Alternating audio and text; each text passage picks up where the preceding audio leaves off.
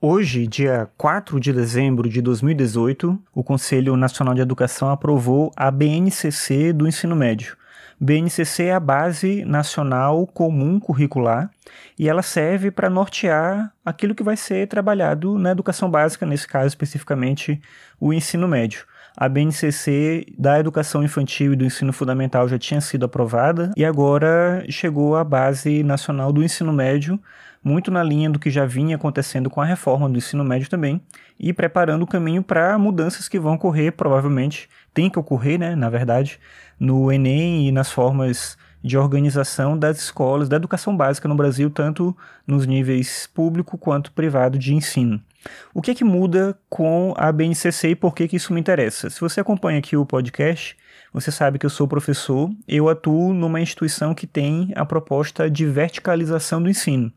Então eu dou aula no ensino médio integrado, que é o ensino médio com curso técnico, eu dou aula em curso de formação de professores em licenciatura, e eu dou aula também no mestrado profissional, em que a gente trabalha com mestrandos que criam produtos para trabalhar na educação profissional tecnológica. Então a base nacional comum curricular tem diretamente a ver com o meu trabalho, por isso eu me interesso por esse tema e decidi trazer isso aqui como uma reflexão hoje. O que, que muda na base nacional comum curricular do que a gente tem hoje para o que a gente tinha antes com a LDB, que foi modificada com a reforma do ensino médio? A base ela traz agora uma mudança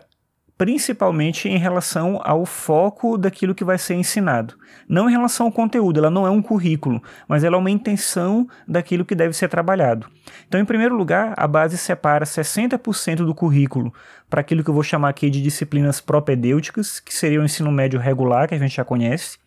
e 40% para uma outra etapa do ensino médio que vai ser o itinerário formativo, que pode ser em uma das quatro áreas propedêuticas, linguagens, matemática, ciência da natureza, ciências humanas, ou um curso técnico. No caso das instituições que já trabalham com ensino médio integrado, fazendo a educação básica de ensino médio junto com o curso técnico, elas já atendem essa demanda. O problema é para as escolas que ainda não fazem isso, e a questão é como que elas vão fazer. E esse é um dos problemas não da BNCC, porque é um documento importante, como eu falei, para nortear a forma como as instituições vão e as redes né, vão estruturar os seus currículos, mas o problema é a gente pensar exatamente como isso vai ser viável, para a gente não criar uma distância ainda maior entre o ensino público e o ensino privado no Brasil, porque as condições, obviamente, são muito diferentes e a gente tem um risco muito grande de fazer uma disparidade ainda maior daquilo que pode ser ensinado e trabalhado na educação dentro de uma escola particular para aquilo que vai ser trabalhado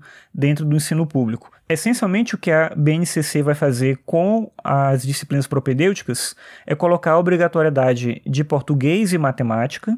e trabalhar ciências da natureza e ciências humanas e sociais a partir de uma dinâmica interdisciplinar